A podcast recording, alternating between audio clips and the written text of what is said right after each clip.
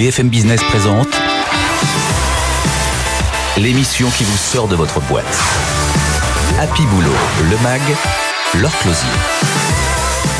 Bonjour à tous et bienvenue dans Happy Boulot, le MAG. C'était en début de semaine la journée internationale des droits des femmes. On en pense qu'on veut, mais il y a des boîtes qui font des efforts et c'est le cas de Noroto. On a reçu le DRH pour parler du recrutement des femmes en interne. Et puis pas de parentalité heureuse sans avoir une garde d'enfants où on est tranquille, avoir l'esprit libre. On va en parler avec les petits chaperons rouges. C'est un réseau de crèches privées. Et puis est-ce que vous avez pensé à prendre soin de vos oreilles? On va parler capital auditif avec Denis le Square, il est de la fondation de l'audition. Happy Boulot le mag, c'est parti. BFM Business. Happy Boulot le mag. L'exécutif de la semaine. Et notre exécutif cette semaine, c'est Stéphane Villemotte. Bonjour, leader euh, ressources humaines chez Noroto. Noroto, c'est le leader européen de l'entretien et de l'équipement automobile. 650 centres dans le monde, 6500 collaborateurs en France, près de 11 000 dans le monde. C'est grosse, grosse, grosse PME en fait, euh, euh, Noroto. En début de semaine, c'était la journée internationale du droit des femmes, un événement qui va désormais de pair avec la publication d'un index d'égalité homme-femme. Moi, j'ai l'impression que tout le monde a gagné. Tout le monde est un bon élève, tout le monde a fait des efforts euh, sur les questions euh, salariales. Vous, vous avez publié le vôtre, vous êtes au-dessus de la moyenne, 89 sur 100. Qu'est-ce que ça veut dire? Alors déjà, on a progressé, parce qu'en fait, on n'était pas à ce résultat euh, il y a quelques, quelques années, et en fait, on a énormément travaillé sur les écarts de rémunération, sur les promotions, ne pas réserver les promotions aux seuls hommes, mais bien avoir un comment dire un regard sur une, un bon équilibre dans les promotions. Regarder aussi euh, toute la, la, partie liée euh, au retour des congés maternité euh, pour nos collaboratrices. Et voilà donc sur ces différents sujets, euh, nous avons travaillé et aujourd'hui, euh, on a amélioré nos, nos différents résultats. Après, j'ai envie de vous dire, au-delà du, du, score, euh, parce que j'entends aussi, euh, voilà, c'est un peu, un, ça peut paraître comme, être un, comme étant un score de bisounours. Euh, ce qui est vraiment important, c'est de garder les actions de fond qui sont menées. Nous, on est dans un secteur d'activité qui est un secteur d'activité où vous avez euh, énormément euh, d'hommes dans les formations, par exemple en mécanique, 2 à 3 de, de, de, de femmes dans ces formations-là. Et aujourd'hui, on est à 18% de collaboratrices chez Noroto, en France et en Europe. Et donc pour nous, c'est important aussi de regarder le chemin parcouru et de se fixer des objectifs pour la suite. 18% de femmes dans vos équipes, vous les suivez euh, comme le lait sur le feu, vous avez une attention particulière, vous regardez justement précisément retour de congé maternité, qu'est-ce qui s'est passé derrière? C'est des, presque des salariés privilégiés? Alors je ne parlerai pas de salariés privilégiés, en tout cas il y a une attention forte euh, et, je, et, je, pense qu'on doit avoir justement cette attention, à la fois parce que on se rend compte que euh, être une collaboratrice, c'est être une femme. Euh, parfois, il y a un certain nombre de, de, de sujets euh, en lien avec la vie personnelle, et qu'en aucun cas, la vie personnelle ne doit être faite, euh, comment dire, ne doit être un frein à l'évolution professionnelle. Et donc, on regarde, oui, comment ça se passe au retour de congé maternité. Oui, on regarde comment ça se passe dans le magasin, dans le centre. Donc oui, on a une attention particulière pour nos collaboratrices. Actuellement, on est à 18% et on espère petit à petit euh, augmenter la proportion. Alors comment comment vous pensez euh, attirer par mimétisme en valorisant certains profils? Alors on travaille deux aspects. Un, le recrutement externe avec euh, une attention particulière par rapport aux, aux candidates. Et ensuite, on travaille beaucoup la promotion interne. Parce qu'en fait, quand on a des postes de direction, euh, on est plutôt dans une entreprise qui fait plutôt confiance à la promotion interne. Euh, on a 100% de nos directeurs de magasins qui viennent de la promotion interne. Donc, il est vraiment important pour nous d'accompagner les collaboratrices dans un métier de direction au niveau d'un centre, au niveau d'une région, voire demain au niveau d'une entreprise. Ce qui veut dire que si je suis une femme et que j'aime les métiers de la, mécanique, ma possibilité d'évoluer est bien plus forte si je vais chez vous qu'ailleurs. C'est-à-dire que vous allez pousser plus les femmes à avancer. Bah, vous allez aller plus vite en fait si je suis une femme. En fait, nous souhaitons euh, avoir davantage euh, de femmes parmi les postes à responsabilité dans l'entreprise. Et après, j'ai envie de vous dire, on est dans des métiers où il y avait des stéréotypes. Voilà, la mécanique, c'était les hommes. On a aussi des collaboratrices qui adorent la mécanique. Euh, et ben voilà, donc à nous de les former, à nous Mais de les est-ce que vous faites de la discrimination positive du coup? Non, on fait pas de discrimination positive. Mettez pas des quotas On fixes. met pas des quotas, etc., etc. Nous, l'idée, c'est vraiment de dire à un moment donné, on doit être à l'image de nos clients. Et on a de plus en plus de femmes euh, dans nos centres. on se rend compte que les clientes aiment bien être reçues également par des collaboratrices. donc voilà, on fait attention aussi à la société qui évolue et donc on ne veut plus. C'est important pour votre image de marque. votre, vous mélangez marque employeur et à la fois marque vis-à-vis des clients. Vous dites les clients ont besoin d'avoir une entreprise diverse. Bah, en fait, quand vous avez une entreprise qui travaille dans un métier comme la mécanique, on a des clients très différents. Et donc je pense qu'une une cliente euh, ira plus naturellement vers, euh, vers une collaboratrice. Pour la promotion interne, on a bien compris. Pour l'attractivité euh, extérieure, vous pouvez pas non plus créer des profils. Comment on fait pour que les femmes aillent vers des métiers plus, alors, il y a, un gros travail plus masculins d'historique alors, vous avez raison, il y a un gros travail qui est fait par la branche des métiers de l'automobile pour féminiser l'ensemble des, des, formations. C'est ce qu'on a connu dans le bâtiment il y a 10-15 euh, ans. Et donc voilà, donc euh, il y a un travail qui est fait justement pour féminiser les formations et demain que les jeunes diplômés EES arrivent dans nos entreprises. Ça marche? Ça marche. Bah, il se passe quelque chose parce que on voit par exemple que dans, dans l'informatique, ça régresse. Il y a de moins en moins de, il y a, il y a moins aujourd'hui de femmes qui choisissent l'informatique qu'avant. En, tout cas, dans notre branche, ça fonctionne. Euh, et vous avez que, on commence à avoir des belles réussites. C'est-à-dire qu'on commence à avoir par le biais de la promotion interne euh, des collaboratrices qui ont commencé comme euh, dans, la, dans la mécanique, euh, chef d'atelier, directrice de centre, et demain certaines sont repérées pour être directrices de région. Et ensuite, j'ai envie de vous dire, moi je le vois dans des équipes de direction où il y a une présence de femmes plus importante. parfois c'était inexistant, maintenant il y en a. on voit aussi des collectifs qui avancent mieux, qui sont plus dans la bienveillance, qui se disent les choses. Euh, et donc je pense qu'il y a aussi, dans le fait d'avoir des équilibres entre les hommes et les femmes, des atouts pour les entreprises. Mais est-ce que c'est dur hein, d'être une femme dans des métiers de la mécanique? Est-ce que euh, est-ce qu'il y a des sujets de, sexisme? Il y en a ailleurs, hein, c'est pas que spécialement dans l'automobile, mais est-ce que vous avez dû travailler aussi là-dessus? Non, alors moi si vous voulez, j'écoute euh, aussi mes partenaires sociaux. Je pense que aujourd'hui, on est tous conscients que les mentalités vont évoluer. Euh, les cultures sont en train de changer. Donc je j'entends pas parler de sexisme ou autre. Euh, moi, ce que je peux vous dire, c'est que on peut être euh, une femme, travailler dans la mécanique, évoluer dans une entreprise automobile et prendre des responsabilités et diriger des hommes. Et ça marche. Et ça marche. Mais vous faites attention quand même à ce qui se passe. Enfin, vous faites des attention à la manière dont se comportent vos collaborateurs, à la manière dont ça se passe dans les, les boutiques, les ateliers. Ah bah, si vous voulez, on a toujours des garde-fous sur un certain nombre de sujets. Euh, vous parlez du sexisme, on peut parler de, d'autres choses aussi. Et on a euh, heureusement un certain nombre de, comment dire de, garde-fous. On est une entreprise importante. On fait attention à ça. Et donc à chaque fois que euh, il peut y avoir éventuellement une difficulté, elle remonte et on la traite. ça c'est important aussi. Vous êtes une entreprise qui fonctionne bien. C'est quoi le, le, but en termes de recrutement Pas que les femmes, de manière générale, hommes et femmes pour cette année Alors, vous avez, on, on est sur la France, on est 8000 collaborateurs. Euh, on a prévu de faire 1000 recrutements. Euh, qui sont à la fois des recrutements liés à des euh, départs en retraite ou aussi à l'activité qui pourrait augmenter, même si on a vécu un peu la crise comme tout le monde, mais on est resté ouvert pendant la crise sanitaire. et donc 1000 recrutements avec une particularité, nous recrutons cette année 500 alternants dans le cadre du dispositif Un jeune, une solution. On en a déjà recruté 390, il en reste 110 à recruter, parce qu'en fait on aimerait que chacun de nos centres en France, on aimerait qu'il y ait euh, un jeune dans chacun des centres euh, qui sont présents en France. Et ils sont dans quel état vos jeunes, ce futur jeune là, il y a vous dites vraiment il y a une, un besoin très fort, c'est c'est ah. un impact social euh, important que vous décidez d'avoir? En fait, on décide d'avoir un impact évidemment social, parce que je pense que euh, en tant qu'entreprise euh, aussi importante, on a une responsabilité euh, vis-à-vis de la société. Et deuxième chose, on se rend compte que quand on prend un jeune en alternance, qu'on le forme à nos métiers, même s'il arrive avec rien au départ, on le forme à nos métiers. on, lui donne, on lui donne un investissement en termes de formation, en termes de temps, il a un parrain. Et au bout du bout, allez, à 90%, ça débouche sur un CDI. Voilà. Et c'est à la fois la responsabilité de l'entreprise, mais c'est aussi important pour la pérennité de nos métiers.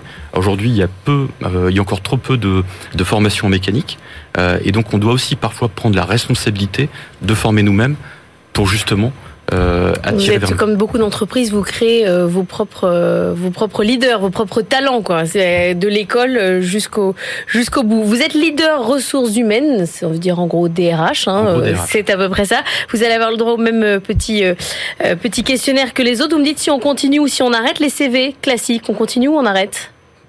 On arrête. Ça marche plus? C'est pas que ça marche plus. Je pense qu'on a évolué. Moi, je vois passer des euh, CV par vidéo. Je, vois passer des, des, des, messages sur LinkedIn en direct avec moi, par exemple, euh, sur LinkedIn. Euh, Vous répondez Et je réponds tout le temps. voilà. Et je pense qu'à un moment donné, il y a ce qui se faisait avant, il y a ce qui se fait maintenant. Les tests de personnalité, vous en faites ou pas? Non. C'est pas votre truc? Non, parce qu'en fait, on est plutôt dans des mises en situation, on est plutôt dans des vies ma vie. Euh, un candidat qui vient chez nous peut avoir un process de vie ma vie, c'est-à-dire que on lui propose dans le process de recrutement d'aller vivre une demi-journée dans l'entreprise. Et ça, par contre, c'est le meilleur CV du monde et c'est la meilleure expérience du monde. À la fin, le candidat peut dire cette entreprise ne me correspond pas, c'est rare, et j'arrête. Ou au contraire, on a euh, toute l'équipe de l'atelier qui dit cette candidate, ce candidat, il est canon, et on a envie de le garder. Et on n'a pas regardé son CV à la base. On Donc venez, venez, nous tester quoi, Exactement. en live. Ouais. Et ça, je pense que c'est les nouvelles méthodes de recrutement. Les entretiens de fin d'année classiques euh, tous les ans euh. bah, dans, ce, dans, ce, que vous dites, c'est le terme classique moi, qui, me, qui me gêne. On est plutôt sur des entretiens qui ont lieu euh, tous les trimestres et un point d'arrêt annuel pour regarder sur le long terme. Pourquoi au trimestre? Parce qu'en fait, il y a tellement de choses qui bougent maintenant. Euh, dans, On a dans nos euh, que les collaborateurs euh, veulent faire des points d'étape réguliers euh, dans la dans l'année et un point euh, plus annuel justement là pour mettre en perspective le collaborateur dans son dans son parcours.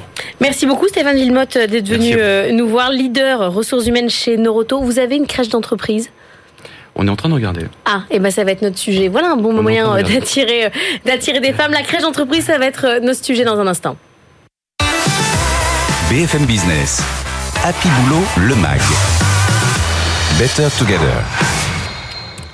Et on va parler garde d'enfants avec Sacha Tikomirov. Bonjour, vous êtes euh, directeur général France des Petits Chapeaux Rouges. Ce sont des crèches privées. On est euh, à la fin de la semaine. Au début de la semaine, il y avait la journée internationale euh, du droit des femmes. Est-ce que l'égalité homme-femme, ça passe aussi par une parentalité sereine? Absolument.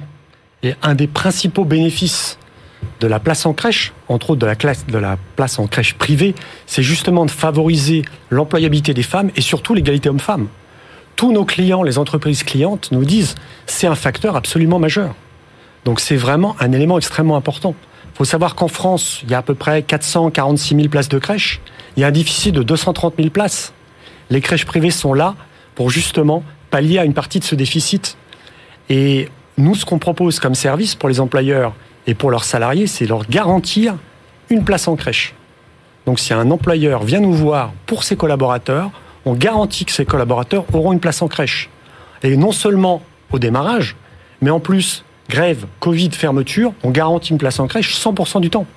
Donc c'est un vrai bénéfice. Avant, la crèche d'entreprise, elle était euh, dans l'entreprise. Euh, il y avait, je vous dis ça avant, je sais pas, il y a 15 ans. On avait encore des, Il y avait un endroit où on pouvait descendre voir son enfant, mais on allait au travail avec son enfant. En fait, ça n'arrangeait personne. Aujourd'hui, c'est plus du tout ça. Ça a complètement changé et c'est encore l'image qu'ont beaucoup d'entreprises. Mm. C'est que, oh non, non, je suis trop petite, je vais pas créer une crèche dans mon entreprise. Ça a à côté de la cantine. Quoi. Exactement. Maintenant, la crèche d'entreprise, elle est à côté de son domicile. On propose un réseau nous et les autres opérateurs, hein, on propose un réseau de crèches qui est réservé par l'entreprise, mais dans nos propres établissements. On a plus de 420 crèches en France, en propre. 1200 partenaires, on trouvera une place de crèche à côté de chez vous.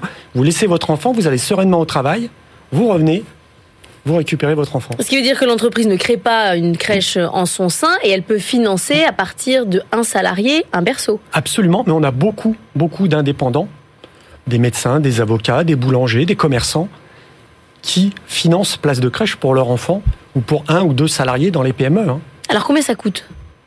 Alors en fait, il faut savoir qu'on bénéficie, on a la chance en France hein, d'avoir des gouvernements qui ont favorisé la parentalité. Il faut savoir que pour une entreprise, elle bénéficie de 50% euh, de crédit d'impôt famille.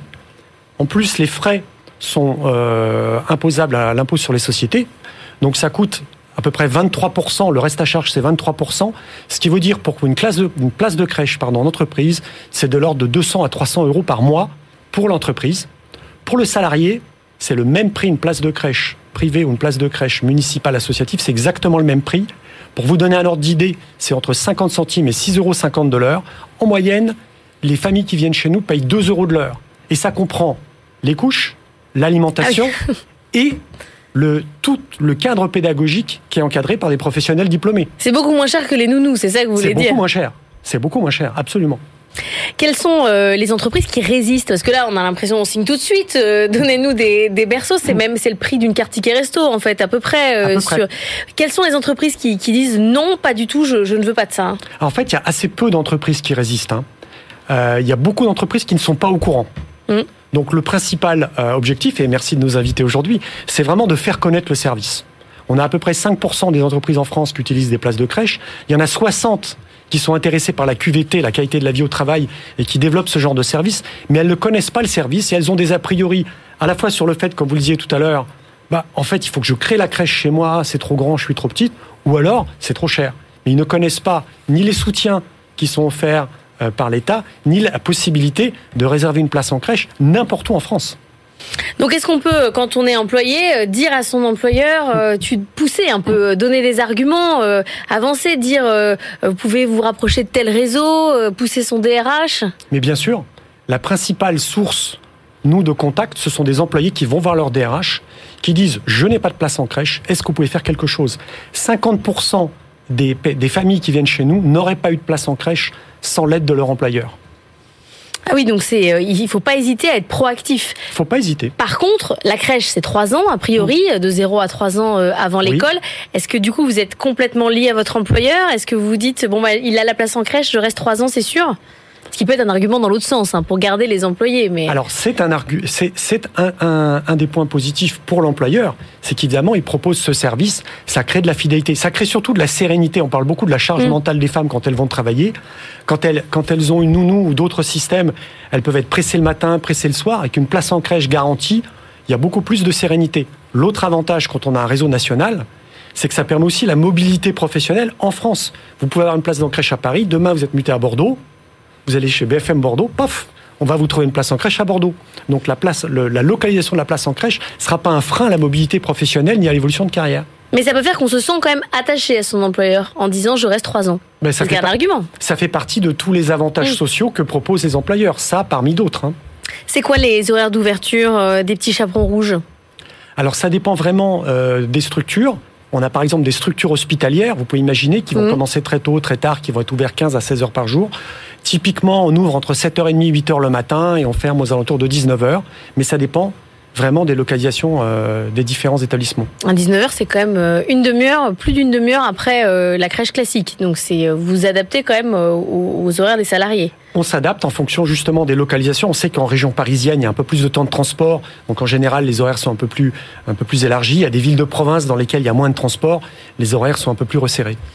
Que vous disent les salariés après Oui, je, je, suis enfin tranquille pour travailler correctement. On, fait des enquêtes hein, deux fois par an sur les familles euh, qui sont chez nous. 96% disent qu'elles sont satisfaites ou très satisfaites du service, que ça leur donne de la sérénité. En plus, hein, ils ont la, satisfaction et, le calme d'avoir leur enfant dont on s'occupe toute la journée, non seulement sur la partie hygiène, alimentation, mais aussi développement pédagogique, avec tous nos professionnels diplômés qui sont à leur service. Donc c'est vraiment, vraiment euh, euh, un facteur de bien-être très très fort en particulier pour les femmes, hein, parce que c'est elles qui souvent suivent l'éducation des enfants les plus petits. Mais il y a des demandes d'hommes euh, pour, pour la crèche. Beaucoup demandent aussi pour leur enfant. Ça, Bien sûr. monte. Bien sûr, on s'aperçoit que ce qu'on appelle les transmissions, donc quand on pose le matin et pose le soir, on s'aperçoit qu'il y a beaucoup, de beaucoup, beaucoup plus d'hommes, pardon, qui posent le matin ou mm. qui viennent prendre le soir. À la répartition, on voit clairement qu'il y a une évolution. Et on peut demander à l'employeur de la femme comme de l'homme le financement d'une d'une place de crèche. Il y a des grèves de crèche euh, chez vous ou pas? Ça arrive de temps en temps. Hein. On est sous le régime des salariés, donc ça peut arriver. C'est leur droit. C'est pas très courant, mais c'est leur droit. On s'arrange de toute façon. C'est déjà un argument pour les gardes d'enfants. On s'arrange de toute façon pour trouver une solution pour les enfants. Merci. Bah ça c'est très important. il y a toujours une solution de garde. Merci beaucoup euh, Sacha Tikomerov d'avoir été avec nous, directeur général France des petits chaperons rouges. Nous on va parler de vos oreilles. BFM Business. Happy Boulot, le mag. Business Case. Et on va parler de nos oreilles avec Denis Le Square. Bonjour, directeur général de la Fondation de l'audition. Euh, c'était euh, la journée mondiale de l'audition euh, le 3 mars dernier. quel rapport avec l'entreprise? Est-ce qu'il faut faire attention à ses oreilles partout, y compris au bureau? Il faut faire attention à ses oreilles partout. En France, un salarié sur cinq est exposé un risque, euh, un risque sonore dangereux pour son audition. Euh, ça veut dire quoi? Ça veut dire que euh, il va être exposé à plus de 80 décibels pendant plus de 8 heures dans sa journée de travail. Et c'est quoi, par exemple? Ah bah, ça va être effectivement. Euh, alors, on connaît tous les, les milieux de l'industrie. Là, on peut imaginer tout à fait les machines qui sont euh, en boucle euh, dans les différentes usines. On peut imaginer les secteurs de la construction. On imagine aussi l'agriculture. Mais ce qu'il faut se dire, c'est que toutes les entreprises sont concernées aujourd'hui. vous vous rendez dans votre travail, vous utilisez les transports en commun. Donc, vous êtes vous êtes dans le métro. Je prends l'exemple des grandes villes ou de mmh. Paris. 80 décibels le métro. Donc, vous êtes dans, déjà en situation de risque. Vous arrivez après dans un open space. S'il n'a pas été bien pensé, vous êtes aussi euh, dans une situation de risque toute la journée. Et puis, euh, vous allez à la cantine et ça continue. Et ça continue comme ça toute la journée. Mais on se dit euh, juste c'est épuisant. On se dit pas eh ben ça abîme mes oreilles. Alors, vous avez raison. D'abord, c'est épuisant, c'est une source de fatigue. Donc déjà en tant que tel, c'est extrêmement dangereux parce que problème de concentration, problème d'efficacité dans ce qu'on a à faire, risque d'accident, stress. Stress, ça veut dire aussi maladie cardiovasculaire, syndrome syndrome dépressif, troubles cognitifs.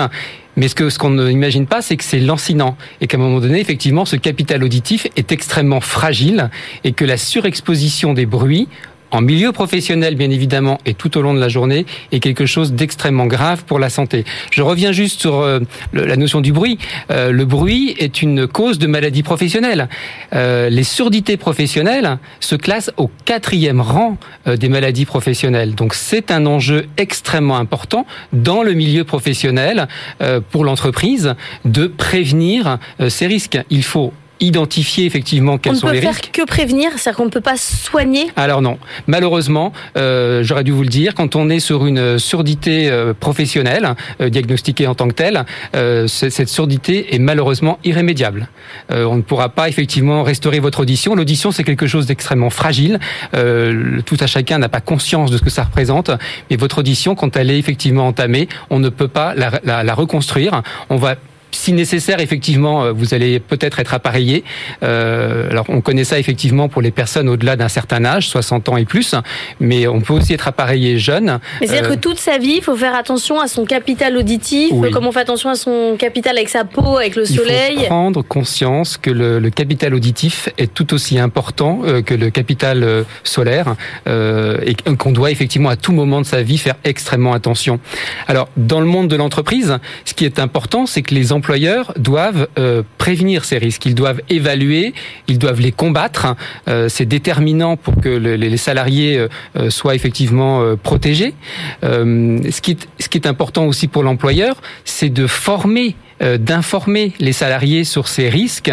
la, la sensibilisation est déterminante pour prévenir et anticiper les risques sur le capital auditif. Mais il faut du coup commencer en tant qu'employeur par mesurer le bruit qu'il y a dans son entreprise? Oui, c'est extrêmement important. Il ne faut pas avoir peur de mettre des sonomètres.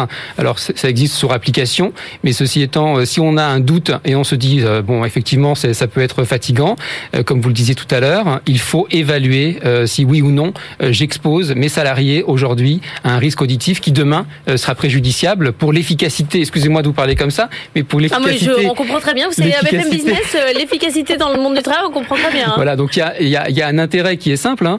on veut que les salariés soient dans des conditions optimale, on doit extrêmement faire attention à l'environnement dans lequel évoluent les salariés et l'environnement sonore est déterminant pour qu'on soit effectivement dans une Mais après, vous faire quoi? Faut déménager tout le monde ou il peut y avoir des mesures assez simples à prendre pour faire baisser le niveau sonore? Alors il y a les choses. baisser le nombre de gens, quoi. alors ça c'est. Bon, ça, grâce à la crise sanitaire, c'est réglé. Oui, non, c'est réglé. Oui, mais pas totalement parce que qu'est-ce qui se passe Vous êtes en télétravail et vous avez quoi sur les oreilles toute la journée bah Un casque. Et eh ben ça c'est pareil. De temps en temps, il faut savoir mettre son casque de côté. Euh, alterner. Il ne faut pas passer 8 heures toute la journée avec le casque euh, en visio, en, conf. Hein, c'est épuisant. On, disait avant, quoi, quand on allait tous au bureau, euh, le casque, c'est la nouvelle porte euh, du bureau. C'est ce qui permettait de s'isoler des autres. Mais en fait, il y a quand même un risque. Il y a aussi un risque, effectivement, si vous portez votre casque toute la journée. Il faut laisser vos oreilles à l'air libre. Il faut laisser vos oreilles se reposer. Il faut effectivement euh, euh, identifier euh, les risques s'il y en a, parce qu'il n'y en a quand même pas partout. mais une fois que vous avez identifié ces risques, il faut trouver des solutions pour que vous soyez de temps en temps isolé. dans les espaces de d'open space, il faut des espaces de repos où les personnes vont pouvoir effectivement s'isoler, ne pas être tout le temps en contact avec d'autres personnes pour la voix, pour les téléphones qui sonnent, pour les échanges, il faut être capable de se dire, ben là, je vais faire un break, je vais me mettre euh, dans ma petite bulle euh, pour travailler plus sereinement et j'ai besoin de plus de concentration. Donc, il faut intégrer cette dimension. Il y a des matériaux, euh, tout à l'heure, vous, vous me posiez, vous parliez de ça. plus que d'autres. Exactement. Donc, ça aussi, c'est une dimension qu'il faut complètement appréhender quand on est employeur et qu'on conçoit des espaces.